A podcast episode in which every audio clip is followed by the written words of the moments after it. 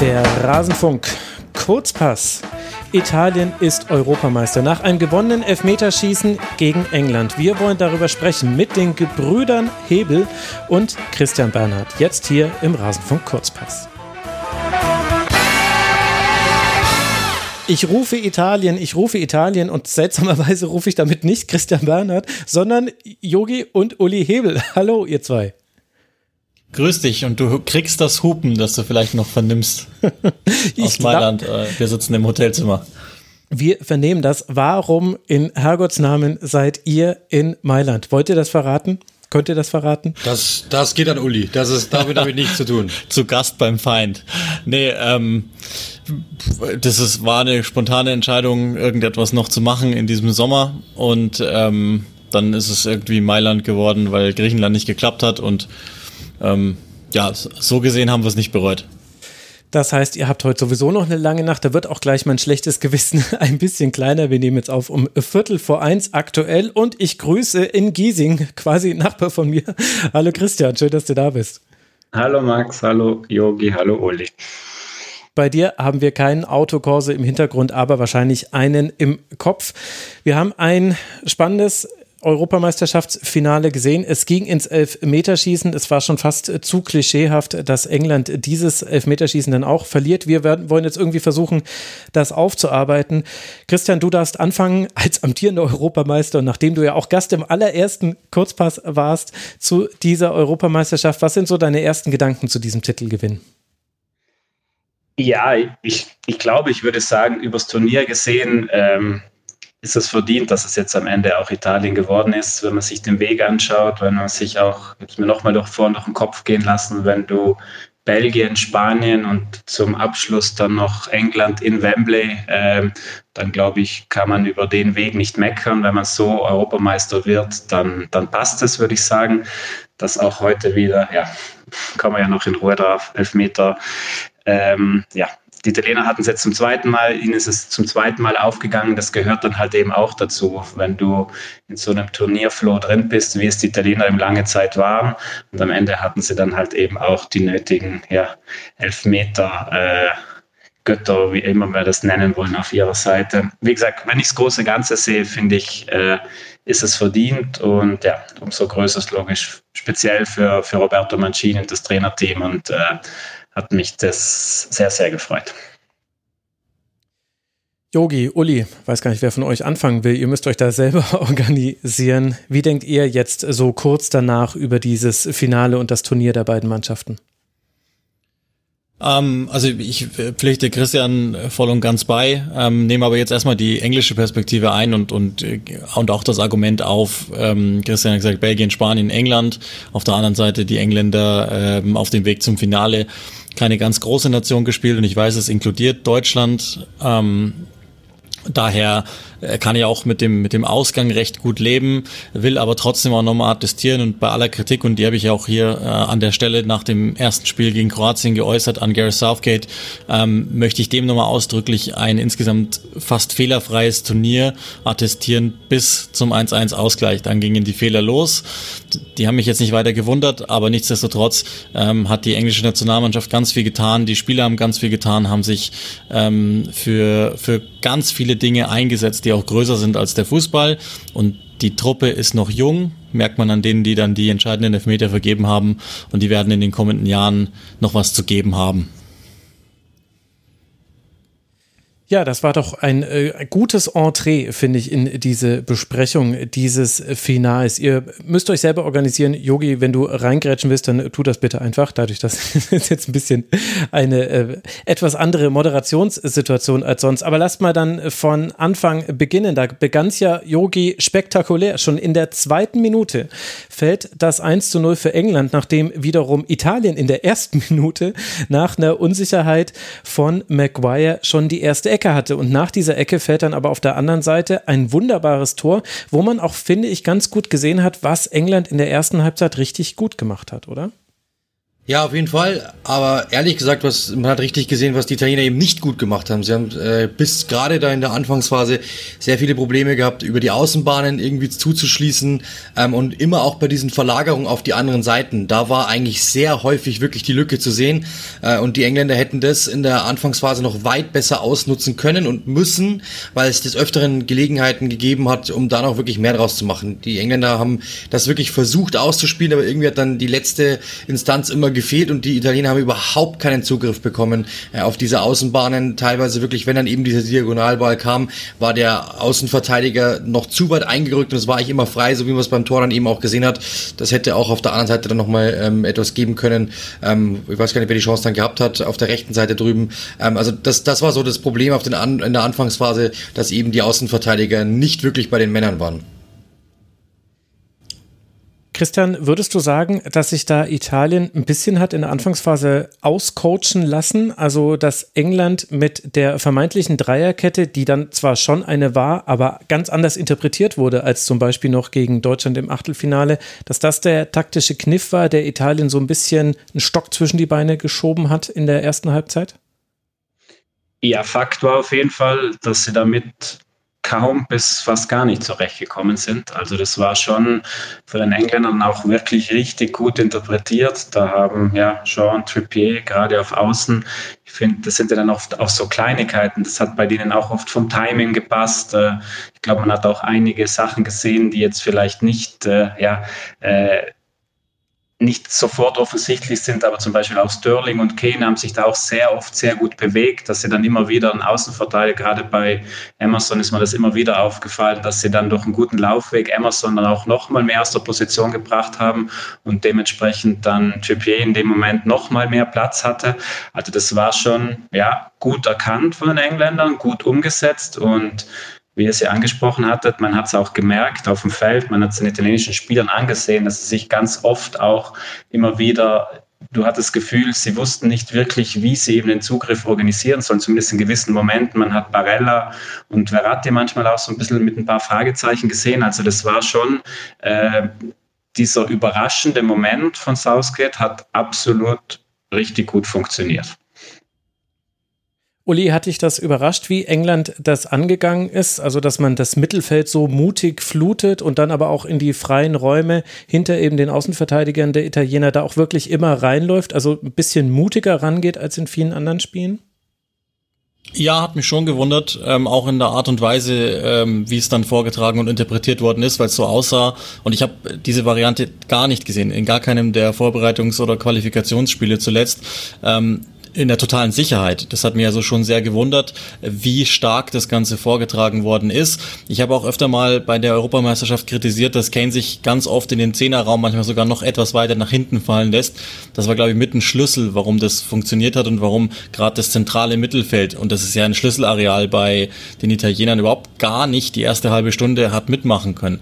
Also ja. die um das mal einmal direkt nochmal gleich größer zu ziehen, ohne dir jetzt da irgendwie reinfahren zu wollen, aber die erste halbe Stunde war ja tipptopp gespielt von England und das lag genau unter anderem daran, das äh, geschickte Aufrücken der Außenverteidiger. Dann muss natürlich auch, das sind dann jeweils auch richtig starke Aktionen von Trippier beim, beim Tor und von Luke Shaw.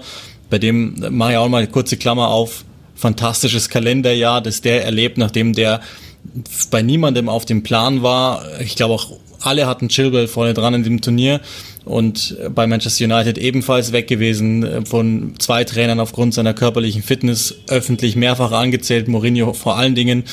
Ähm, hat der so eine Energieleistung gebracht und war immerhin für etwas mehr als eine Stunde ein Sir. Das hat dann nicht geklappt, aber insgesamt, um, um die Frage abzuschließen, ja, ich habe, ähm, es hat mich sehr überrascht, wie und was England getan hat in der ersten halben Stunde. Ich fand es auch spannend, Yogi, wie da auch tatsächlich Italien nicht mit Kane äh, zurechtgekommen ist, weil das andere waren ja so taktische Kniffe, die neu waren. Was jetzt nicht neu war, war, wir spielen Kane an, der sich fallen lässt und der dreht sich, dreht auf und verlagert dann den Ball. Das hat der so gut hinbekommen. Entweder gab es das Foul an ihm oder er hat äh, den äh, Pass hinbekommen und das war so ein krasser Kontrast äh, zu Immobile, dem das eben so gar nicht gelungen ist in der ersten Halbzeit und das hat ja dann auch später zu einem Wechsel geführt. war Kane da so ein bisschen so der Anker, an dem sich zusammen mit einem starken Sean, einem starken Maguire England dann in dieses Spiel so richtig reinziehen konnte und dann halt befeuert durch ein sehr, sehr frühes Tor auch? Ja, genau. Also das ist ja genau das Ding, das du ja eigentlich dann in dem Moment wolltest, ja, dass jemand sich, dass er sich fallen lässt und dass diese schnellen Außen dann auch eingesetzt werden können aus dieser Position heraus oder du eben dann das Foul ziehst. Das ist ja eigentlich so genau dann der Wunsch, weil ansonsten, wenn du das nicht machst, also wenn Kane vorne stehen bleibt, ähm, dann hast du natürlich ein ganz anderes Spiel. So natürlich rechnest du nicht damit, dass der sich fallen lässt. Ähm, er kann das Spiel aber machen, die Technik dazu hat er, auch wenn es oftmals nicht so aussieht.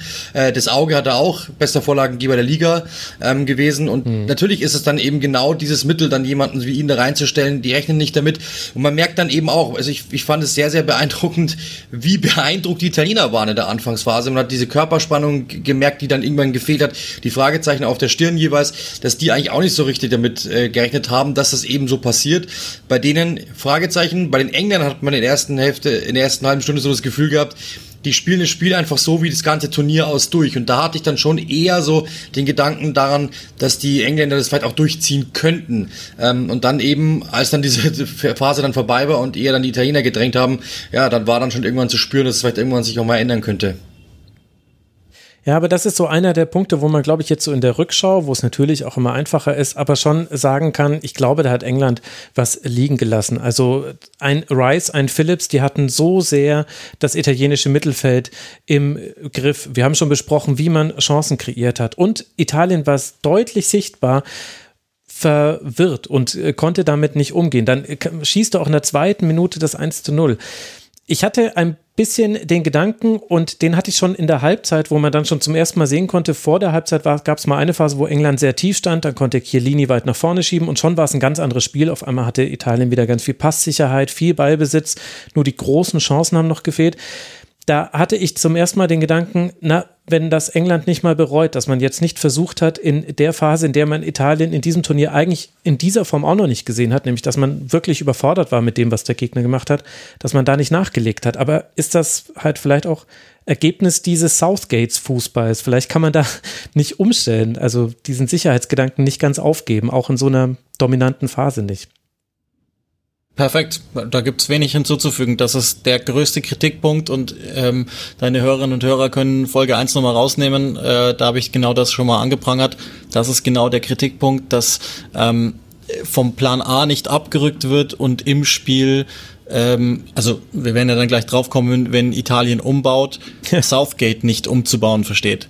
Sowohl einerseits kann das die Mannschaft dann nicht spieltaktisch und zum anderen auch nicht, was so die mentale Komponente betrifft. Also da gibt's wenig hinzuzufügen. Da war viel drin. Ich, hab, ich hatte schon das Gefühl, dass die Engländer wirklich mit einer gewissen Gemütlichkeit verteidigt haben, äh, wirklich in sich stabil ruhend waren, auch in dieser Ballbesitzphase, auch, auch wenn sie dann sicherlich die Halbzeit dankend entgegengenommen haben, hatte ich keine Angst um England, dass sie dann ein Tor kassieren, weil es nicht gewinnbringend mir erschien, was Italien getan hat.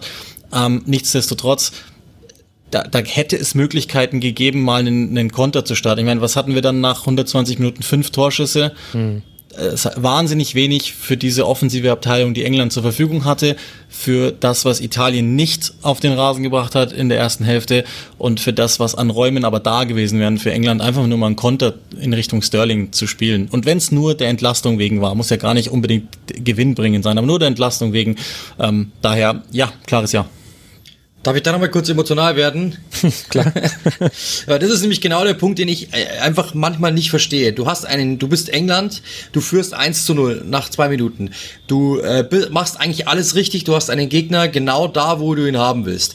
Und der Gegner, du merkst ihm an, der ist eigentlich angenockt, der hat das Fragezeichen auf der Stirn. Und das ist eigentlich eine große Überraschung, weil die Italiener nämlich eigentlich nur Ausrufezeichen gesetzt haben während des ganzen Turniers. Und anstatt, dass du dann einfach sagst, okay, wir spielen es so weiter, sagst du, wir lassen jetzt erstmal die Gegner kommen. Und das Problem ist dann eben, dass der Gegner ins Spiel findet. Das ist ja keine blinde Mannschaft, sondern die hat's ja gezeigt. Und das ist das große Problem. Und das muss man sich wirklich vorwerfen als, aus englischer Sicht, dass man den Gegner quasi dazu gezwungen hat, sich selbst zu finden. Und also, wenn man ganz ehrlich ist, das ist eigentlich absolut fatal, weil man hatte es in der Hand und die Italiener hätten, wenn die England so weitergespielt hätte wie in der ersten halben Stunde, ähm, mit Sicherheit einfach dieses Spiel nicht mehr wiedergefunden. Und das ist einfach das große Versäumnis von Southgate und auch von der Mannschaft dann teilweise. Der ganze Sachverhalt, das sei noch angefügt, im eigenen Stadion vor 60.000 Fans. Mit 55 Jahren ohne Titel. Ja. Christian, du bist ja auch noch mit dabei. Was ist denn die italienische Sicht auf diese erste Halbzeit? Also große Verunsicherung, dann aber irgendwann kommt man in eine Ballbesitzphase rein. Es wackelt aber noch so ein bisschen. Also ich kann mich erinnern, in der 35. Minute gab es nach einem Abschlag von Pickford einen 2 gegen 4 Situation von Sterling und Mason Mount und da musste Chiellini schon sehr gut aufpassen, dass da nichts draus wird. Aber es gab auf der anderen Seite auch eine super Chance von Chiesa, also jetzt nicht von der Qualität der Chance, sondern wie er sie sich herausgespielt hat. Das war einfach Wahnsinn und sollte auch sein weiteres Spiel beschreiben. Der hat ein tolles Spiel gemacht.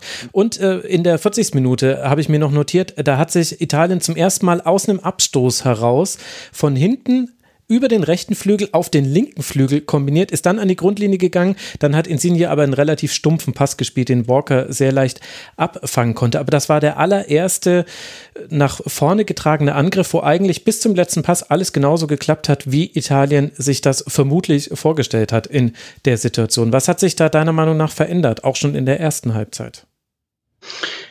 Ja, Uli und Jogi haben es ja perfekt aufgearbeitet. Also die erste halbe Stunde waren wirklich sehr ungewohnt, eben diese sehr vielen Fragezeichen da. Und ich finde, ab der halben Stunde haben sie sich dann so ein bisschen frei gespielt, zumindest, obwohl sie noch nicht zwingend wurden, aber da ist dann das Positionsspiel auch wieder besser geworden. Da haben sie es eben geschafft, dann so ein bisschen das, was sie jetzt so gut gemacht haben, die letzten Wochen so im Block sich nach vorne zu arbeiten, haben sie deutlich besser gemacht.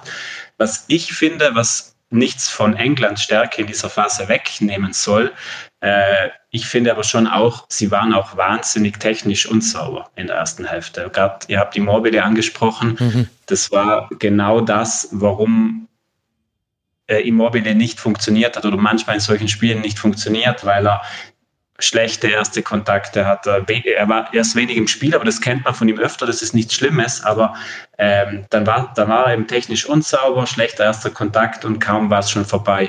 Äh, was man gemerkt hat, Emerson ist kein Spinazzola, das hat man da auch extrem gemerkt, der war auch ein paar Mal einfach technisch unsauber.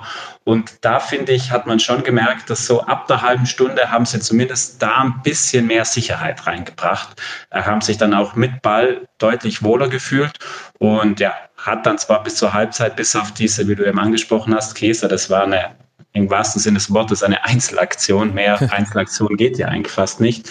Aber da hat Käse halt so das erste Mal, glaube ich, da ist so ein bisschen die Mentalitätskerze auch so kurz mal angesprungen, so von wegen, okay, dann müssen wir halt auch mal durch sowas irgendwie was kreieren aus uns selbst heraus, vielleicht auch wenn es eben gerade so vom System her noch nicht läuft.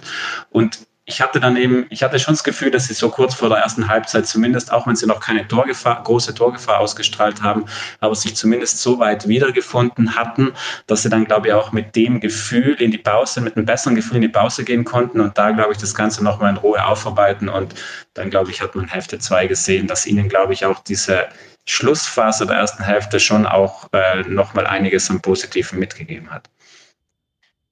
Und man darf vielleicht auch bei der Betrachtung der ersten Halbzeit nicht vergessen, dass äh, Jorginho äh, relativ früh zu Boden gegangen ist und das auch kurz so aussah, als müsse er ausgewechselt werden. Und wenn man eben weiß, wie wichtig der im Umschaltspiel ist und wenn man gleichzeitig weiß, wie gut äh, Harry Kane und auch Mason Mount ihn über weite Teile des Spiels in der ersten Halbzeit dann doch aus dem Spiel genommen haben, weil sie ihn einfach zugestellt haben und er nicht so viele Ballkontakte hatte. Ich hatte das Gefühl, zumindest am Bildschirm, dass das auch noch mit in diese Verunsicherung mit reingespielt hat und dass das dann so eine Phase war, wo du dann auch dabei zugucken konntest, wie dann Verratti zum Beispiel daran gewachsen ist. Also von von Verratti hat man da, finde ich, dann einiges gesehen. Insigne hat sich sehr viele Bälle geholt. Barella fiel ganz krass gegenüber den beiden ab. Aber die haben sich dann so ein bisschen die Bälle gezogen, die Jorginho eigentlich sonst oft bekommen hat. Und in der zweiten Halbzeit hat man dann ja auch nicht mehr gemerkt, dass er offensichtlich mal Probleme am Knie hatte, fand ich.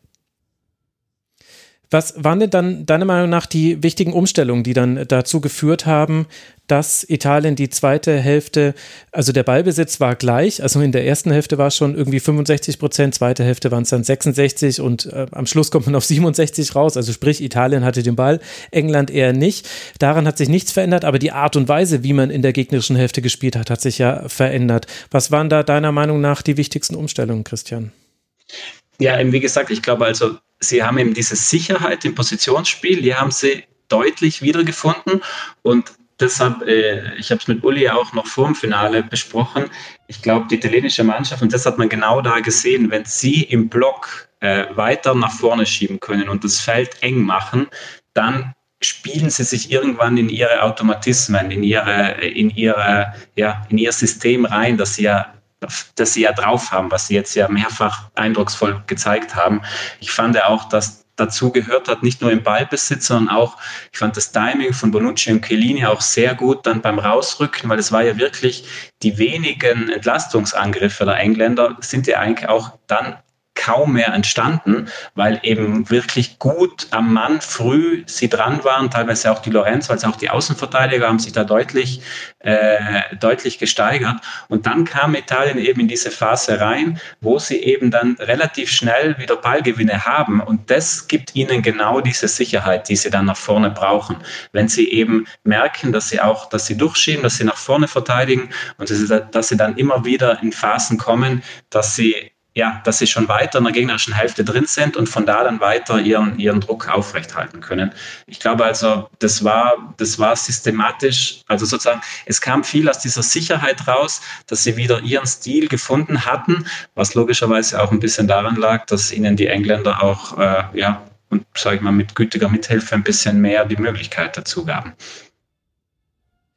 Ja, ihr Hebelbrüder, was war denn da dann auf englischer Seite los? Also was mir taktisch gesehen aufgefallen ist, war, dass Chiellini viel weiter nach vorne geschoben hat und wieder so im linken Halbraum viel zu finden war. Äh, zum Teil war er sogar links außen, also es war relativ lässig, wie er das interpretiert hat. Ähnlich wie auch schon im Eröffnungsspiel gegen die Türkei hat man genau das auch gesehen. Wenn der Gegner tief in der eigenen Hälfte steht, schiebt Chiellini vor und damit schafft man es unter anderem eben diesen linken Flügel zu überladen. Das ist ja das wesentliche Merkmal von Italien gewesen. War es das alleine oder was hat dann England vermissen lassen, dass es in der zweiten Halbzeit wie dann der Ausgleich fällt? Das ist dann eine Standardsituation und auch nicht ganz perfekt verteidigt. Das kann man dann noch diskutieren, aber dass er fällt, war jetzt nicht so ganz verwunderlich, fand ich. Nee, die Innenverteidiger von England, die spielen ganz gerne lieber gegen einen echten Stürmer, dessen Laufwege sie, glaube ich, kennen, studieren und ähm, vor allen Dingen dessen alleine schon mal Physik ihnen besser liegt als die von Insigne, der, der dann ja auf die Position gegangen ist. Und ähm, auch wenn Insigne wenig gelungen ist, ich hatte schon das Gefühl, dass der eventuell das Kryptonit sein könnte da über die linke Seite, auch so in dieser Phase rund um die 30. Minute, als es losging, dass Italien etwas mehr oder sagen wir mal etwas näher gekommen ist im Tor. Da hatte ich schon das Gefühl, dass, dass Insigne eventuell ein äh, ausschlaggebender Punkt sein könnte, als der dann spätestens ins Zentrum gerückt ist und etwas kürzer gekommen ist, mehr Anspielstation gegeben hat und logischerweise auch dann die Innenverteidiger gelockt hat und das ist überhaupt gar nicht Maguires Spiel. Es gibt eine ganz große Schwäche, wenn er gegen kleine wendige Spieler ran muss und wenn er das dann noch weitere Meter vom Tor tun muss und sich eben nicht sozusagen also das ist jetzt ganz vereinfacht, weil ich sage, nicht mannorientiert verhalten kann, sondern ähm, noch mehr im Raum denken muss, dann hat er große Probleme und das, glaube ich, war mit ein großer Punkt, dass der dann begonnen hat zu schwimmen und wenn man sich die Nationalmannschaft rund um Maguire anschaut, dann weiß man, dass sich ganz viele Spieler ähm, oft an ihm orientieren, zu ihm umschauen und auch in dieser Phase hatte ich das Gefühl, dass auch, wenn man die, die Schnitte immer wieder in die Zuschauerränge gesehen hat, dass auch im Stadion was passiert ist. Ähm, und es sah danach aus, als ob sich eine gewisse Angst breit macht. Mhm. Und das hat sich irgendwie auch übertragen. Und ähm, das hat aber, glaube ich, einen sportlichen, Aus also ich glaube ich, es hat einen sportlichen Ausgangspunkt. Das war dann auch äh, der Doppelwechsel in der 53. Minute. Cristante für Barella und Berardi für Immobile. Dann kam Insigne in die Mitte und so kommen wir dann auch, äh, Christian, zum Ausgleich, zum 1 zu 1, den wieder, wenn man so möchte zumindest, und ich möchte es, weil ich möchte ihn lobend erwähnen, Chiesa vorbereitet. Also ich finde sowieso, dass er ein wahnsinnig gutes Spiel gemacht hat. Hatte auch in der 62. Minute die größte Chance der zweiten Halbzeit. Da hat Pickford stark pariert, also war eine tolle Aktion von beiden. Und dann in der 66. Minute flankt er aus dem Halbfeld. Insigne kommt nicht an den Ball, aber Maguire muss vor Cristante klären zur Ecke. Und aus dieser Ecke heraus fällt dann der Ausgleich. Die wird vom kurzen Pfosten aus verlängert in die Mitte. Chiellini wird noch weggedrückt. Verratti kommt zum Kopfball. Pickford kann den noch parieren. Vom Pfosten äh, prallt er dann aber ab. Und Bonucci ausgerechnet Bonucci, wenn man so möchte, macht den Nachschuss rein zum Ausgleich. Und damit war Italien im Spiel. Ja, da waren sie dann richtig im Spiel. Äh, ja, schön, dass du Käse ansprichst. Also ich finde, man muss Käse wirklich auch explizit hervorheben, weil das meinte ich auch vorhin. Äh, die Italiener haben auch so einen emotionalen Anzünder gebraucht. So mhm. ein paar Momente, äh, wo sie spüren, okay, wir tun uns schwer, wir schwimmen, äh, es läuft überhaupt nicht so, wie wir wollen, aber äh, wir brauchen irgendein Zeichen, irgendwas, das uns zeigt, okay, wir finden schon wieder das Spiel zurück. Und das war schon in Halbzeit 1 ohne Frage Federico Chiesa. Eben mit dieser Einzelleistung da und mit anderen auch mutigen Dribblings, mit seiner Physis, mit seiner Dynamik. Und wie du ja schon angesprochen hast, ja schon der Ball, der zum Eckball dann führt. Also ich glaube, wenn da nicht Insigne genau da steht, dann ergibt sich daraus schon eine richtig gute Kopfballchance. Und ja, dass dann das Tor von Bonucci äh, kommt, passt dann logischerweise auch in die ganze Nummer mit rein, dass es eben Bonucci, Chiellini, ja, die zwei, die die, die, die Italiener durchs Turnier ja, durchverteidigt haben, dass dann auch einer der Leader das Ganze quasi dann auch finalisiert, passt auch wunderbar in diesen Ausgeglichenheits- äh, Faktor mit rein. Man kann die Italiener jetzt, wenn man die nach Startelf durchgeht, findest du fast bei jedem einen entscheidenden Moment in irgendeinem Spiel. Äh, jetzt am Ende war es auch noch einer der Innenverteidiger, der das Ganze in Sachen Offensive noch mit auf sich geschultert hat. Also wie du, und wie du sagst, ab dem Moment war eigentlich klar, als es 1-1 fiel, dann war auch das, dann war wirklich jegliche Unsicherheit oder so von italienischer Seite weg. Dann, glaube ich, hat man gemerkt, sie fühlen sich wohl ähm, und selbstverständlich ging ab da dann bei den Engländern noch mal mehr, glaube ich, das Kopfkino los. Und wir kommen jetzt zu den Fehlern, die gemacht wurden. Also sicherlich kann man über den Ausgleich äh, diskutieren. Das muss nicht passieren, auch wenn man zugute halten kann, die Engländer haben insgesamt in diesem Turnier kein einziges Tor aus dem laufenden Spiel heraus äh, kassiert. Ist aber dann bringt einem auch nichts, wenn man nicht den Titel holt. Aber Uli, weil du vorhin gesagt hast, da fingen die Fehler an. Meinst du damit die Umstellung auf 4-2-3-1, 4-3-3, je nachdem, wie man es sehen will, mit dem Wechsel von Saka für Trippier oder was meinst du da? Ähm, auch einer, ähm, wobei ich nicht sage, dass das der Wechsel ist, der ins Gewicht fällt, sondern ähm, einfach eins gegen eins Wechsel. Also ich habe überhaupt gar nicht verstanden, dass du Declan Rice runternimmst, der, ja. den habe ich selten besser gesehen. Also ja, der, der, war der war eh schon gut das ganze Turnier, aber der war, dem, dem ist ja alles gelungen. Und dann nimmst du den runter, lässt Phillips drauf, der jetzt auch kein schlechtes Spiel gemacht hat bis dahin, aber normaler war. Und äh, Henderson war der richtige Mann, aber Rice war der, der falsche Mann in der Auswechslung. Da, da ging es los, dass, dass ich die, also die, das Personal, das gewählt worden ist, ähm, nicht für glücklich gehalten habe. Dass das, das System dann gewechselt wird, kann ich vielleicht sogar auf eine Weise noch verstehen. Ja, zurück zum im Halbfinale gewinnbringenden äh, System, das, das mag ich noch verstehen, aber ähm, das, die, das gewählte Personal habe ich nicht verstanden. Yogi, wie hast du dann diese Phase empfunden? Also es gab noch eine Halbchance. Äh, es gab äh, einmal kam man über links in den Strafraum und äh, es gab den Querpass auf Saka, aber der wurde so unsauber gespielt, dass er ihn mit der Hüfte stoppen musste und das hat nicht so wirklich geklappt. Das hat so geklappt, wie wenn ich das versuchen würde und äh, dann war der Ball weg. Und es gab noch einmal ein gutes Dribbling von Sterling in den Strafraum, aber so ein bisschen schien das dann wieder so die Schallplatte zu sein, die wir auch bei England ja doch durchaus häufiger schon mal angesprochen haben, dass man halt bis auf Kane hat eine gute Idee und Sterling dribbelt an mehreren Spielern vorbei und legt dann einen Ball auf. Kein wirkliches Offensivkonzept bei England sieht. Würdest du auch so hart dann über die Engländer urteilen? In der regulären Spielzeit hat man, glaube ich, vier Schüsse abgegeben. Zwei davon gingen aus Tor. Ja, genau, das ist es. Wir haben ja vor dem Spiel schon darüber gesprochen. Ähm, das Ding ist halt, dass, äh, dass, dass das ein Spiel werden würde der wenigen Torchancen normal, ja, weil dann, wenn natürlich dann Italien so drückt, dass die dann Chancen haben werden, ist was anderes, aber dass es insgesamt natürlich ein, ein Duell der wenigen Torchancen werden würde, war irgendwie klar. Ähm, nur das Problem ist halt, wenn du ein Kraftwerk runterfährst, dauert es, bis wieder hochfährt und manchmal mhm. hast du die Zeit nicht mehr. Und wenn du einfach nur glaubst, du kannst zurückschieben und das wird schon passen. Ich hatte am Anfang auch das Gefühl, okay, die können mit den Italienern spielen, weil die Italiener heute es nicht haben. Die haben sich aber wieder reingefunden, haben den Ausgleich erzielt und dass du dann natürlich sagst, okay, wir versuchen jetzt nochmal was anzupassen, wir wechseln einfach wieder auf das, in Anführungszeichen, oh, ist ja auch immer so sehr vereinfacht formuliert, aber ja, auf das etwas offensivere System mag sein, aber genau das, was du gesagt hast, war dann der Punkt. Es war ein zerfleddertes Spiel. Du hast mal wieder irgendwo einen Punkt gehabt, der farbig war, dann war aber wieder ein Stück, das nicht, wo einfach ein riesengroßes Loch drin war.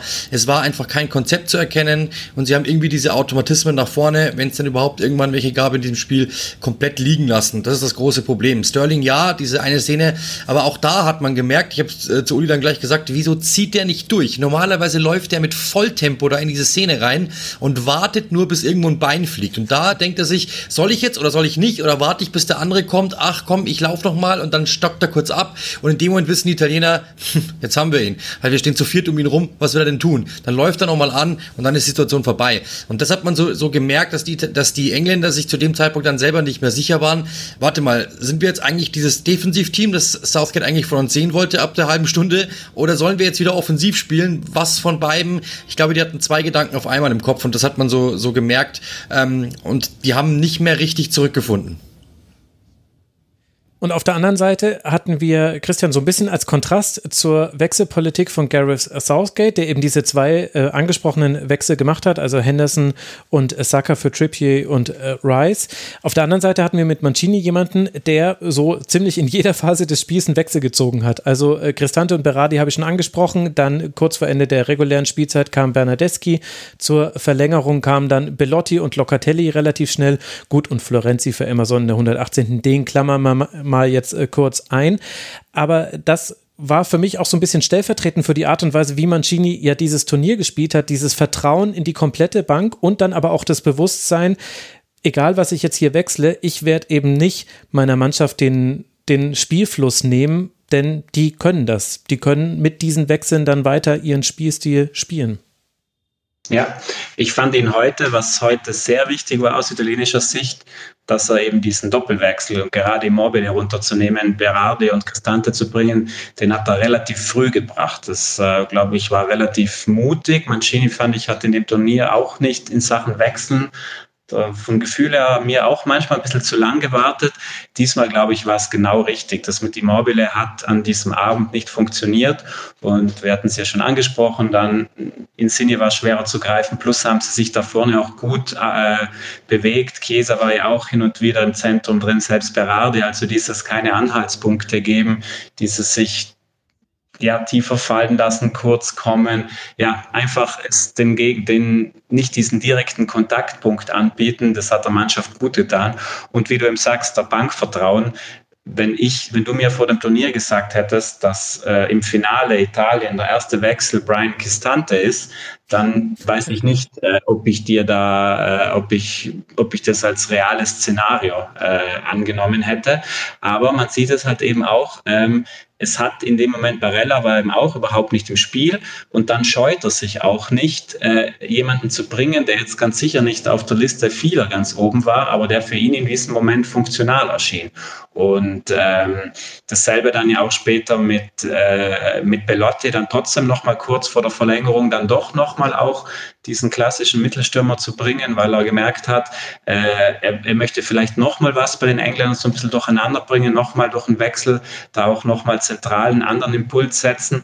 Also das fand ich war hat zu Mancini eben, wie du es richtig gesagt hast, gepasst, dass er wirklich viele seiner Optionen, die er ja nicht immer nur angesprochen hat, sondern die er wirklich auch im Laufe des Turniers immer wieder auch auf unterschiedliche Art und Weise gebracht hat, äh, passt das dann eben auch zu dieser Mancini-Mannschaft. Darf ich da noch was anfügen, ganz kurz, ähm, um einmal einen größeren Bogen zu spannen? Auf der einen Seite haben wir nach, der, nach ganz früh in der zweiten Minute gesehen, ähm, das spricht für dieses Turnier, die der Einsatz der Außenverteidiger enorm wichtig, hat England das 1-0 gebracht. Und was wir auch im Verlauf des Turniers ganz oft gesehen haben, ist eine Umstellung oder im weitesten Sinne eine Veränderung in der Halbzeitpause. Und die hat es insbesondere beim Europameister des Öfteren gegeben und mhm. eine Veränderung zum Guten. Nämlich, dass Mancini was geschnallt hat und es der Mannschaft hat mitgeben können. Ausschlaggebend für den Triumph am Ende. Und deswegen, glaube ich, spricht das auch oder fasst es das Turnier ganz gut zusammen. Und darf ich noch größer spannen? Logisch. Denn da sieht man mal, was fünf Wechsel ausmachen. Wir haben, Uli und ich haben ja. lange drüber geredet. Das ist echt Wahnsinn. Du kannst ein Spiel viel heftiger beeinflussen, weil du Systeme verändern kannst und vielleicht sogar dir mal erlauben kannst, dass ein Wechsel nicht funktioniert. Mhm. Und du kannst einfach sagen, okay, das hat überhaupt nicht funktioniert, der hat nicht funktioniert, den müsste ich jetzt normalerweise aber drauflassen, mache ich jetzt nicht, sondern wir gehen wirklich all in, wir verändern alles, wir verändern da mal ein bisschen mehr, da mal mehr. Und das, glaube ich, machst du bei drei nicht, weil was ist denn zum Beispiel, wenn sich dann in der 80. einer verletzt? So, bei fünf kannst du sagen, komm, das zocken wir jetzt einfach mal. Und Italien hat natürlich dann, ja, ich sage jetzt einfach mal so, moralisch das, das im Hinterkopf gehabt, wir waren, wir waren schon der Verlierer. Wenn wir jetzt wirklich verlieren sollten, obwohl wir jetzt eigentlich alles gesetzt haben, dann ist es halt so. Bei den Engländern, glaube ich, ist es ein bisschen schwieriger. Du gehst in Führung, du hast lange Zeit die Führung und bist dann so im Kopf so quasi, ja, eigentlich haben wir doch nicht schlecht gespielt, warum sollte ich jetzt viel wechseln? Mancini, glaube ich, hatte da so psychologisch den kleinen Vorteil, einfach sagen zu können, komm, wir gehen jetzt all in. Wir sind jetzt zurück, wir dachten, wir wären schon raus. Wieso sollten wir das jetzt nicht wirklich funktionieren? Wir sollten das nicht probieren. Das und das hat nicht funktioniert, das passen wir jetzt an, die Wechsel haben wir und dann tun wir das. Fand ich perfekt. Einen Wechsel musste sich aufbewahren, weil Verratti, das war irgendwie klar, dass der es nicht durchziehen könnte nach der Verletzungssituation. Aber insgesamt, glaube ich, ist das der, der Punkt. Diese fünf Wechsel waren heute schon mit ausschlaggebend. Bei drei Wechsel, boah, mhm. das ist natürlich dann schon mal psychologisch eine ganz andere Situation. Ja, absolut. Ganz wichtiger Punkt. Das habe ich mir auch während des Spiels gedacht, als Chiesa dann äh, verletzt äh, runter musste in der 86. Minute.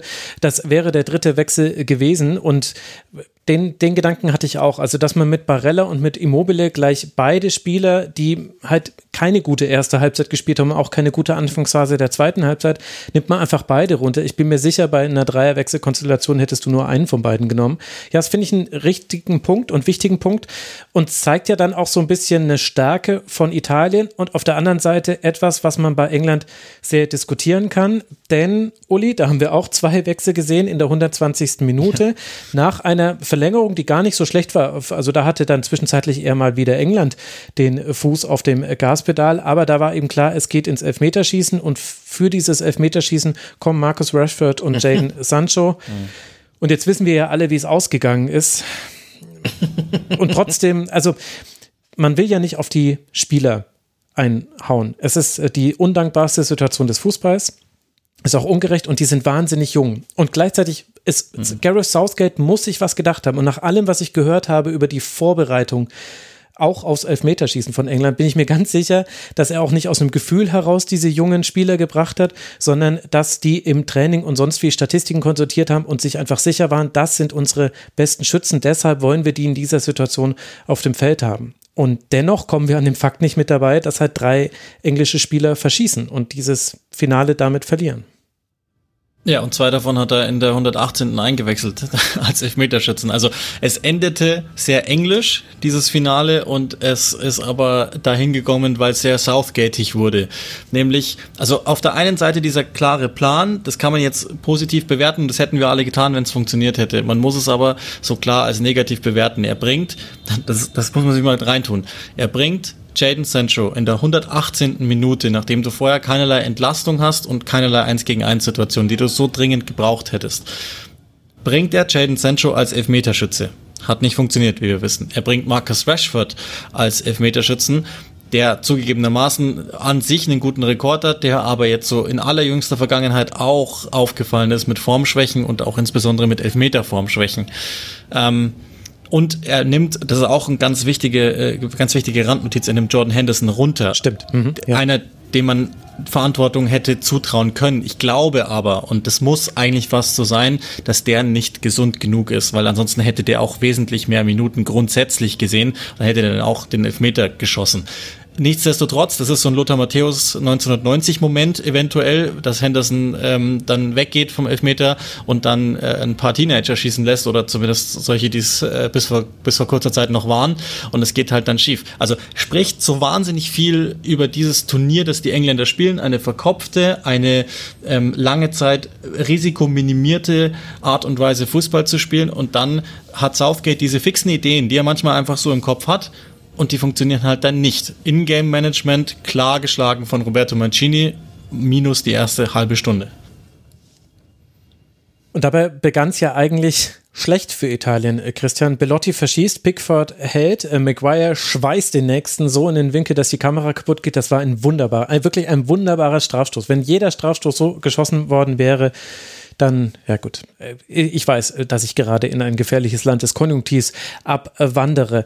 Aber das war es und am Ende ist jetzt dann Donnarumma der Held und das ist dann auch eine passende Geschichte für Italien. Wie würdest du das jetzt dann bewerten, das Elfmeterschießen?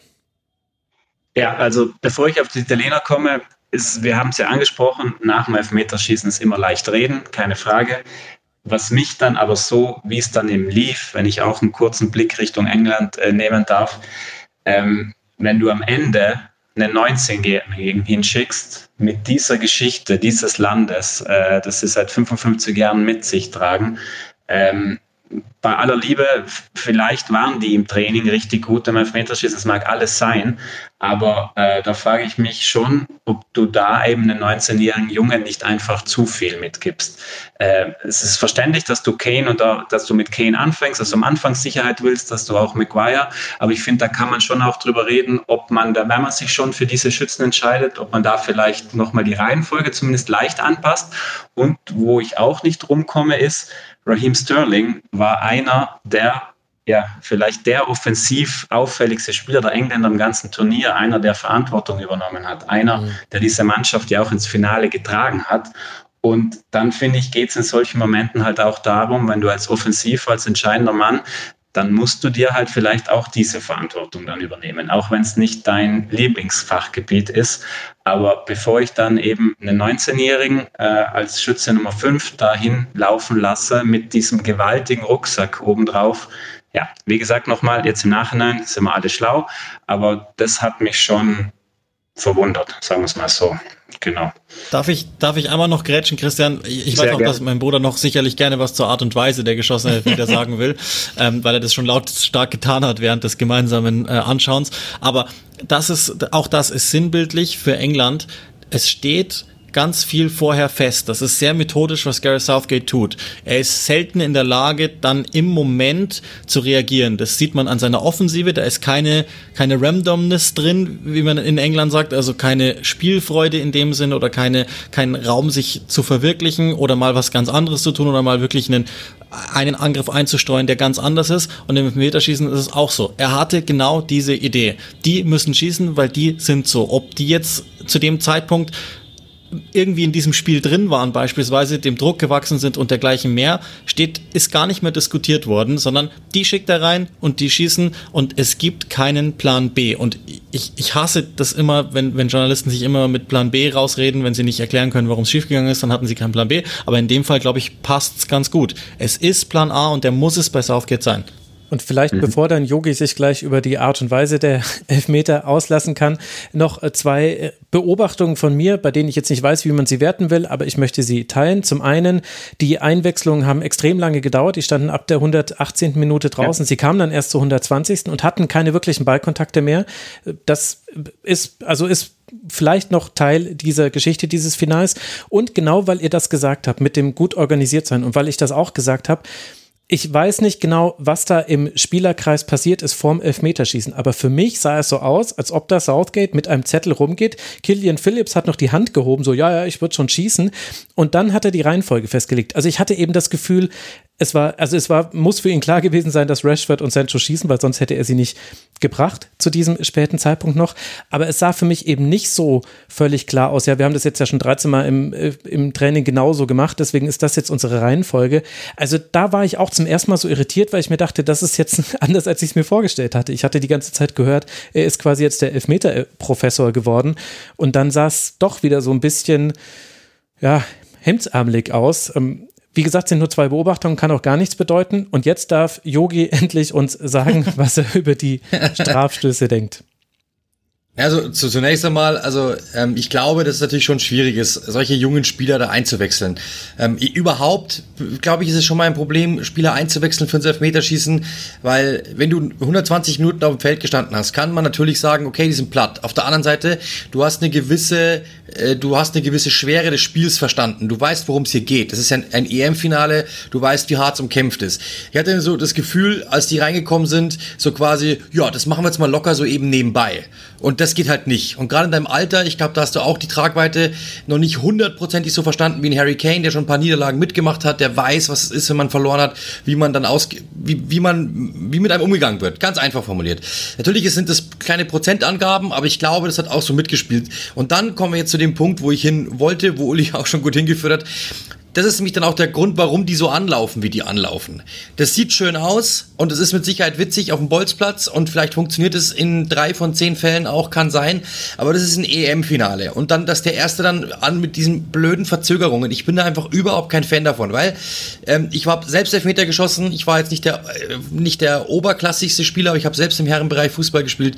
Und Elfmeter so zu schießen ist nicht so einfach, wie man glaubt. Das sieht witzig aus, aber Du stehst dann da, schaust nach oben und siehst der Torwart, was macht der? Und du willst ja dann darauf reagieren, weil wenn nicht, kannst du ihn gleich nach rechts schweißen.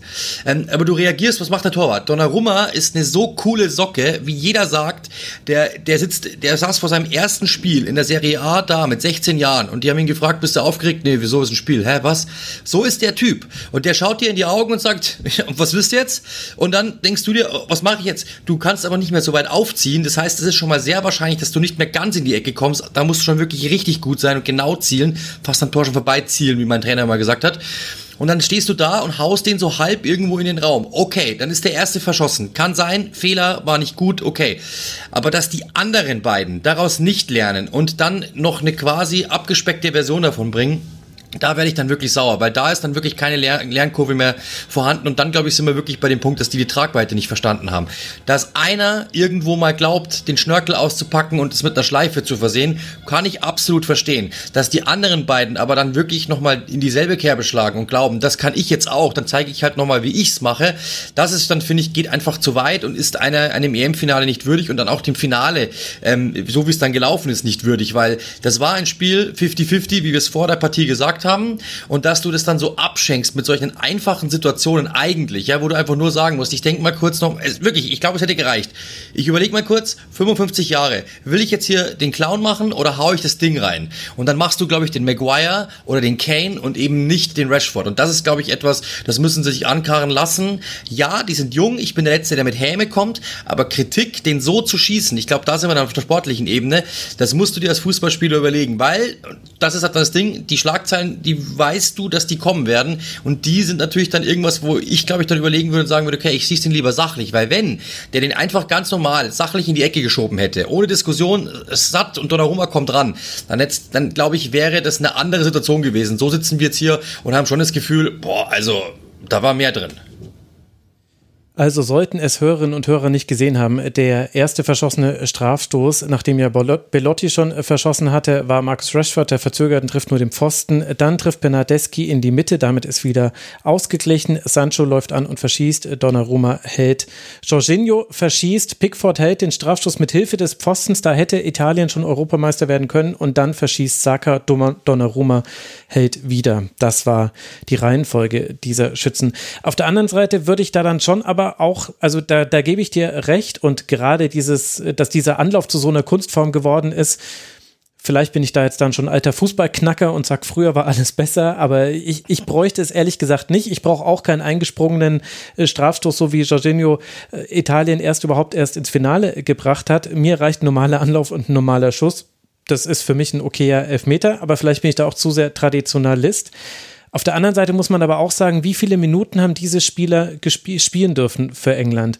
Wie wenig Zeit haben sie bekommen, sich zu zeigen? Und ich glaube jetzt nicht, dass du es dann unbedingt dann durch einen Anlauf zeigst und das wird wahrscheinlich auch nicht der Grund sein, aber ich finde das ehrlicherweise auch sehr ja, zwiespältig. Auf der einen Seite diesen diesen Spielern, Marcus Rashford hat 85 Minuten gespielt bei dieser EM, Jaden Sancho 98 Minuten und immerhin Saka, gut, der hat länger gespielt, das haben wir alles mitbekommen. Aber dann ausgerechnet diesen Spielern, denen du die ganze Zeit im, äh, im Turnier gezeigt hast, das hat vorhin ja, glaube ich, Uli auch schon mal in dem Nebensatz erwähnt, du hast ihnen die ganze Zeit gezeigt, naja, eigentlich seid ihr nicht so wichtig wie unsere anderen Spieler, weil wir wechseln auch nicht so gern früh. Und dann sollen sie es jetzt aber dann machen.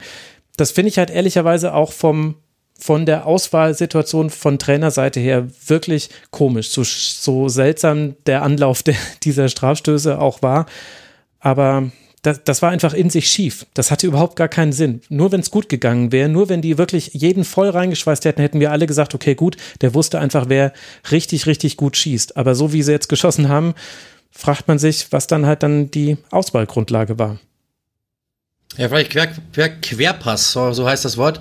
Querpass zu Christian dann auch vielleicht, weil jetzt mal ganz ehrlich, ähm, das ist ja genau der Punkt, den wir gerade bei den Italienern vorher angesprochen haben. Da war jeder im Kern des Teams. Jeder hatte seinen Moment, jeder wusste, ich bin wichtig, jeder wird gebracht, jeder wurde sogar eingesetzt.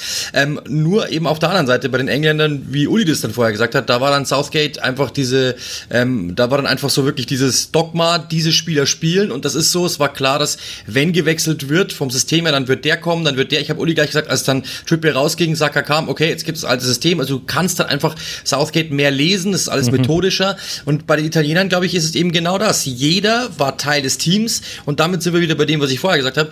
Jeder ist sich der Tragweite bewusst, weil er Teil des Teams ist, ist doch ganz klar. Wenn ich jetzt zum Beispiel hier heute sage, ich darf viel sagen, ja, dann ist, bist doch klar, dass ich in diesem, dass ich in diesem Podcast mehr invested bin, als wenn der Max zu mir sagt, ähm, ja, sag doch noch mal einen Satz schnell. Dann bin ich 90 Minuten raus, sag nix und, und denk mir, ach komm und lese am Handy irgendwas rum und sag dann letzten Satz, Satz, Satz, weil du ganz viel zeigen ja, willst. Genau. Dann lässt du dir irgendwas, dann sagst du dir, ja okay, was, und dann bist du wahrscheinlich so aufgeregt, dass du sagst, ja, was soll ich eigentlich sagen? Mhm. Ähm, aber wenn du natürlich total invested bist, dann ist der letzte Satz auch nicht mehr schlimm. Und das ist, glaube ich, so natürlich in der Tendenz ein bisschen groß gegriffen, das weiß ich, aber das ist natürlich schon sowas. Rashford ist mit Sicherheit jemand, der wird Nachrichten bekommen von den Jungs. Warum spielt, warum lässt er dich nicht spielen? Du bist doch bei Manchester United der und der. Ähm, dann kriegst du von den Jungs natürlich dumme Sprüche innerhalb der Mannschaft, von deinen Fans, von deiner Familie, von, von aus dem Internet und so weiter und so fort. Und dann denkst du dir natürlich so, ja, komm, ich habe hier eigentlich eh nichts. Ich weiß doch sowieso, dass ich nicht eingewechselt werde, weil wenn, dann bringt er sowieso den. Und wenn, dann bringt er sowieso den und sowieso den. Und dann kommst du da plötzlich und plötzlich musst du auf Vollspannung sein.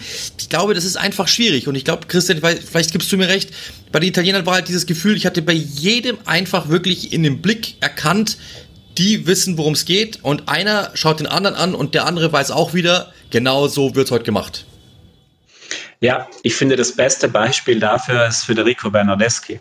Ja. Ähm, wenn man die Serie A ein bisschen verfolgt, dann äh, lässt, kann man es relativ schnell festhalten, dass der im Prinzip bei Juve seit zwei Jahren ein, ein, Vermisster, ein Vermisster ist, der zwar mit an Bord ist, aber der nicht weiß, wo er hingehört, der auf vier, fünf Positionen mittlerweile ausprobiert wurde, der null Selbstvertrauen bei Juve hatte, wirklich null.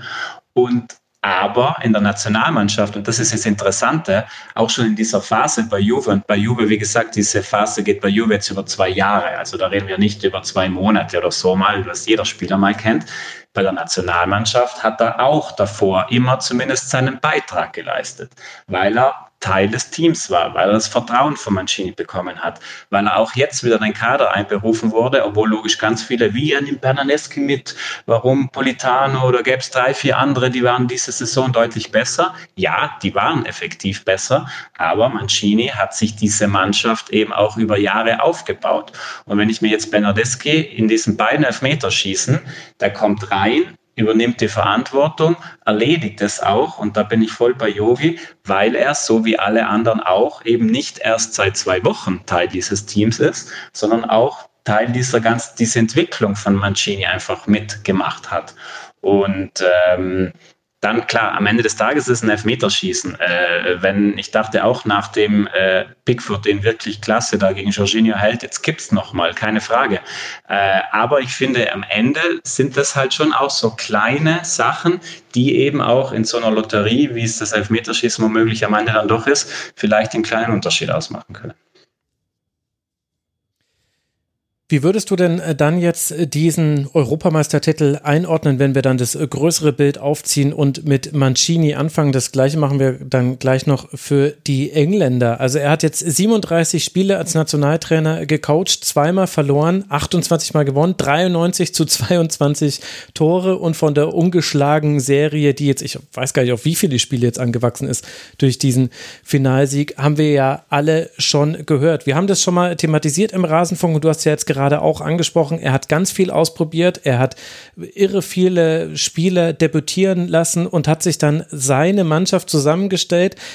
aus den unterschiedlichen Spielstilen, die aber auch vorhanden waren. Also sowohl von der Art und Weise der Spieler her, als auch bei dem, was man in der Serie A sehen kann. Also so ein bisschen hatte das schon manchmal so ein Best-of-Charakter des italienischen Fußballs. Ist das auch so das, was Mancini jetzt dann geschafft hat und jetzt wurde es halt auch veredelt durch ein Elfmeterschießen dann mit einem Titel? Ja. ja, wir müssen jetzt auf jeden Fall mal kurz über Roberto Mancini reden, weil ich fand, das ist klar, wurde über ihn auch im Laufe der M logisch auch gesprochen, aber ich fand jetzt am Ende muss man einfach diesen Architekten für das würdigen, was er wirklich geschaffen hat. Man kann es wirklich nicht anders sagen. Zwei kleine Sachen zum Anfang. Für ihn persönlich mit Gianluca Vialli in Wembley, da wo sie damals mit Sampdoria das Cup der Landesmeisterfinale gegen Barcelona verloren haben, so viele Jahre später sich jetzt diesen positiven Kreis schließen können. Wunderbare Geschichte, so fängt es schon mal an. Und ich möchte ganz kurz zurückgehen, erinnern. Äh, Herbst 2017, äh, Playoff-Spiel gegen Schweden, als mhm. das italienische Leid sozusagen über den Fußball kam, als die ja, WM verpasst wurde. Ich habe es mir extra nochmal angeschaut. Da standen sieben der Spieler, die auch jetzt dabei waren, standen damals auf dem Feld, plus zwei noch auf der Bank. Also neun von denen, die jetzt auch jetzt hier dabei sind, waren damals schon mit dabei. Also es ist jetzt nicht so, dass Mancini plötzlich da die goldene Generation vorgefunden hätte, dass ihm da plötzlich alles vor die Füße gefallen ist und er halt gesagt hat, oh, das ist ja schön, was ich da jetzt für tolle Spieler bekomme, jetzt bastle ich mir das. Nein, er hat diese Mannschaft kreiert. Er hat diese Mannschaft sozusagen sich erdacht und dann zusammen mit seinen seinen Spielern umgesetzt. Ähm, wenn man sich die Stammspieler anschaut oder die erweiterten Stammspieler, dann hat er so drei Geschenke hat er bekommen. Also Donnarumma, das ist klar, da konnte man vor vier Jahren noch nicht wissen, dass der so eine Entwicklung nimmt. Äh, der zweite ist Kesa, der logischerweise auch diese Entwicklung genommen hat, äh, die jetzt Mancini zugute gekommen ist. Und der dritte ist Barella. Aber bei Barella hat er auch seine Achse im Spiel. Denn Barella hat er schon, als Barella noch in Cagliari gespielt hat, zum, zum Stammmann in der Nationalmannschaft gemacht. Also dieses Barella, Verratti, Jorginho äh, Modell, das läuft ja schon länger. Also und der Rest, wenn man sich, man könnte jetzt jeden anderen italienischen Spieler durchgehen. Das sind alles Spieler, die waren schon länger da, die hatten auch ihre Rückschritte. Da waren auch oft Fragezeichen, ja, wie kriegen die das schon wirklich auf dem höchsten Niveau auch nochmal hin? Und dementsprechend, glaube ich, kann man das, was Roberto Mancini da geschaffen hat, nicht hoch genug einschätzen, weil er es geschafft hat, diese Mannschaft sich erst eben erdacht hat und dann eben wirklich umgesetzt hat. Und letzter Satz noch dazu, ich hatte vor der EM das, das Glück, konnte ich mit Luca Pellegrini, das war damals der Kapitän von Sampdoria, wo Mancini und Vialli gespielt haben, die damals ja auch italienischer Meister wurde, sensationell, mhm. äh, gesprochen. Und der hat damals schon gesagt, erstens, Mancini Talent erkennt Talent. Schönes Zitat, finde ich. Also er hat diese Spieler wirklich, er hat das, was er sich erdacht hat, er hat gesehen, okay, da sind Spieler dafür da, um sowas spielen zu können. Man muss sie halt in die Situation bringen. Und äh, das Zweite, was er eben gesagt hat, er hat es im Prinzip geschafft, dass diese Italiener, zumindest in ihren guten Phasen, wirklich von den Automatismen her teilweise wie eine Clubmannschaft gewirkt haben oder halt in vielen Abläufen. Mhm. Und da, finde ich, kommt man nicht drum herum, um wahnsinnig viel am Trainer einfach festzumachen. Und deshalb glaube ich, geht wahnsinnig viel dieses Titels wirklich auf das Konto oder zumindest äh, Ursprung genommen hat sehr viel bei Roberto Mancini. Mancinis Europameisterstück war das dann sozusagen.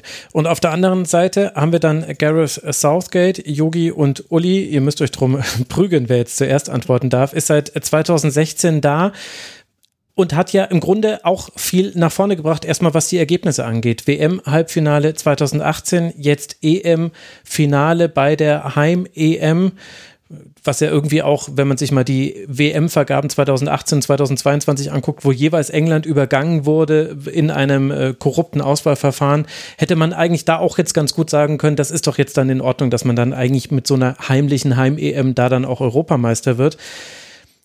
Er ist ja jetzt noch nicht am Ende seines Wegs, aber welches Zwischenzeugnis würdet ihr ihm denn jetzt dann bescheinigen nach dieser EM?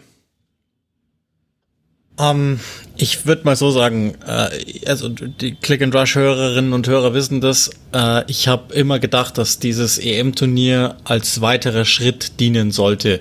Ähm, das ist es letztlich gewesen und der war auch gar nicht so unerfolgreich. Die einfache Antwort ist, würdest du dieses England-Team, diesen, diesen Talentpool einem anderen Trainer zur Verfügung stellen, dann würden wir jetzt vielleicht über ein englischen Europameister reden, weil ich glaube, in Sachen Einzelspielern, gerade was die Offensive betrifft, sollte England vielleicht noch mit Frankreich das beste Team stellen. Auch besser als die italienischen Einzelspieler. Dafür bin ich immer noch fest überzeugt.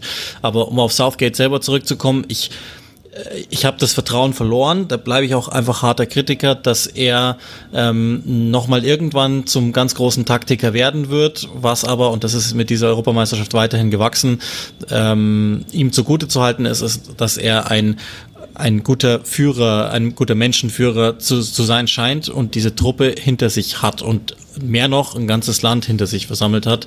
Und das sollte auch in Zukunft weitergehen. Er wird ganz sicher genügend gemacht haben, damit sein Vertrag verlängert wird. Äh, und das große Ziel war, glaube ich, und das ist auch ganz richtig so, ohnehin sich in Richtung WM in Katar zu positionieren und eine andere Rechnung noch mit eingestielt. Seit 2017 geht es ja eigentlich so los mit diesem U20-Weltmeistertitel. Da ist eigentlich der, der englische Aufschwung, der ist jetzt nochmal einen Schritt weitergegangen. Er hätte vielleicht sogar noch einen ganzen Schritt weiter gehen sollen. Aus Grund besagter Fehler ist es nicht passiert, aber unterm Strich würde ich dieses Turnier und auch Southgates Arbeit als leicht verbessert und als leichten Erfolg gewerten, wenn auch das Ende dann halt wahnsinnig bitter war. Ganz kleine Kleinigkeit, defensiv top, muss man echt sagen. Äh, in der Offensive hatten sie wahrscheinlich mit den größten Talentpool überhaupt äh, und da haben sie mich wirklich enttäuscht. Dementsprechend war mehr drin. Trotzdem, das muss man auch sagen, das habe ich bei Twitter gelesen, ein sehr guter Satz. Es ist noch immer die zweiterfolgreichste englische Mannschaft aller Zeiten. Also insgesamt, ja, es ist wirklich, ja, es ist, ja, klar, kann man drüber lachen, aber ähm, ich, ich musste auch erst schmunzeln, aber es ist im Endeffekt richtig. Jetzt kann man sagen, die Beckham, Lampard und bla bla bla, Ära und so weiter, aber die haben es auch nicht so weit gebracht. Also insofern trotzdem bleibt halt irgendwie auch, wie sie gegangen sind von der Bühne. Ja, am Ende des Tages ist es trotzdem irgendwie enttäuschend, weil es war mit diesem Team einfach mehr drin. Uli jetzt auf den Punkt gebracht. Anderer Trainer, ja, der vielleicht wirklich ein bisschen erfahrener ist, der äh, ein bisschen mehr Übersicht hat und vielleicht auch ein bisschen mehr Tiefe hat, ähm, dann wäre da wahrscheinlich mehr drin gewesen, weil das Personal war da. Das Personal war da. Aber so ist es eben. Am Ende kann nur eine Mannschaft Europameister werden und das ist jetzt eben in diesem Fall Italien gewesen. Ich danke euch dreien ganz herzlich. Uli Hebel, Yogi Hebel von Click and Rush. Sehr empfehlenswerter Podcast. Jetzt genießt die Stimmung in Mailand. Ich bin mal gespannt, wie viel von dem Hupen man noch hören wird, wenn ich hier verschiedene Noise Gates drüber gejagt habe. Danke euch beiden, dass ihr euch die Zeit genommen habt, in dieser italienischen Nacht noch mit mir zu sprechen. Darf ich noch, Max, einen Abschlusssatz dazu Natürlich. sagen? Ich will es nicht, nicht allzu hoch hängen. Wunder von Bern wäre vielleicht sehr groß, aber wir alle haben diese eineinhalb Jahre jetzt miteinander mehr oder weniger gut verbracht und ich glaube, die Pandemie hat Italien mit am härtesten getroffen von allen Ländern dieser mhm. Welt. So eine gewisse Schwere, bilde ich mir ein, spürt man auch noch.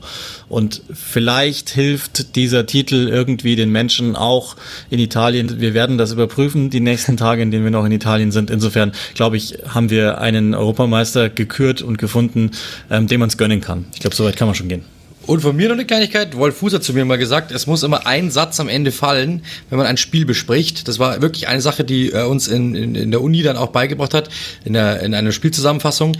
Das Wort verdient oder unverdient muss fallen. Das würde ich von euch ganz gerne noch wissen, wie ihr das seht. Ob das unverdient war oder ob es verdient war im Endeffekt. Also dann lege ich mal vor und dann bekommt Christian gewissermaßen das Schlusswort. Das ist ja dann auch ganz äh, passend. Ich finde, dass untypischerweise mal eine Mannschaft ein Turnier gewonnen hat, die in fast allen Spielen einen sehr guten Fußball gezeigt hat und die vor allem auch ein paar neue Elemente in den Fußball gebracht hat. Und das mag ich sehr und deswegen ist für mich Italien ein verdienter Europameister. Christian? Äh, ich bin kein Freund von verdient und unverdient. Ähm, Pass auf, wenn ähm, Wolf Fuß das hört. Ja, weil äh, für mich ist ein gerade ein Finale, ein Finale ist ja auch so ein schöner Spruch, ein Finale spielt man nicht, sondern man gewinnt es. Wenn die Engländer das Ding heute geholt hätten, dann wäre ich der Erste gewesen, der gesagt hat, hey, Riesenrespekt, ihr kommt durchs Turnier durch, kassiert kaum Tor, seid dann abgezockt, äh, holt das Ding, dann wäre das genauso verdient gewesen. Wir dürfen ja bei den Italienern auch nicht vergessen, das hätte die Runde davor im Elfmeterschießen logisch auch schon anders laufen können mhm. gegen Spanien. Ähm, das hätte gegen Belgien anders laufen können, es hätte ja schon gegen Österreich anders laufen können. Also was ich damit sagen will, diese M war für mich auch eine, die wahnsinnig, wo wo es wahnsinnig eng zugegangen ist und dann brauchst du halt auch in gewissen Momenten, ja, das Quäntchen Glück vielleicht auch auf deiner Seite. Übers Turnier gesehen, wie ich auch schon eingangs gesagt habe, finde ich ist es verdient, äh, dass Italien jetzt dasteht. Vor allen Dingen auch den Weg, den sie dahin genommen haben. Aber jetzt im Finale verdient oder nicht verdient, äh, nee, spielt für mich ehrlich gesagt in dem Moment keine zentrale Rolle. Gut. Österreich ist der Europameister der Herzen, weil die hätten die hätten es verdient gehabt, gegen Italien weiterzukommen, aber grundsätzlich hat es Italien, glaube ich, schon verdient. Und Dänemark ist dann auch äh, Europameister der Herzen, weil die hätten es verdient, gegen England weiterzukommen. Also da kann man sich verschiedene äh, Herzens-Europameister äh, noch raussuchen. Ich danke euch dreien. Danke auch dir, äh, Christian, für deine Zeit nach diesem Jahr äh, dann doch durchaus bewegten Abend. Danke dir, Christian. Ja, danke euch. Max hat wie immer großen Spaß gemacht. Und euch, lieben Hörerinnen und Hörern, danke für eure Aufmerksamkeit. Das war es noch nicht mit der Männer-Europameisterschaft im Rasenfunk. Es wird noch ein EM-Rückblick erscheinen. Der wird in der Sekunde, in der ihr das hier hört, wahrscheinlich schon produziert, wird eine kurze Nacht, erscheint dann in unserem Schlusskonferenzfeed. Und wie immer gilt der Hinweis, der Rasenfunk ist sponsoren- und werbefrei. Bitte unterstützt uns auf rasenfunk.de slash supportersclub. Erfahrt ihr, wie man das tun kann. Ganz herzlichen Dank für eure Aufmerksamkeit bei dieser EM. Passt auf euch auf auf, bleibt gesund und dann bis bald im Rasenfunk. Macht's gut. Ciao.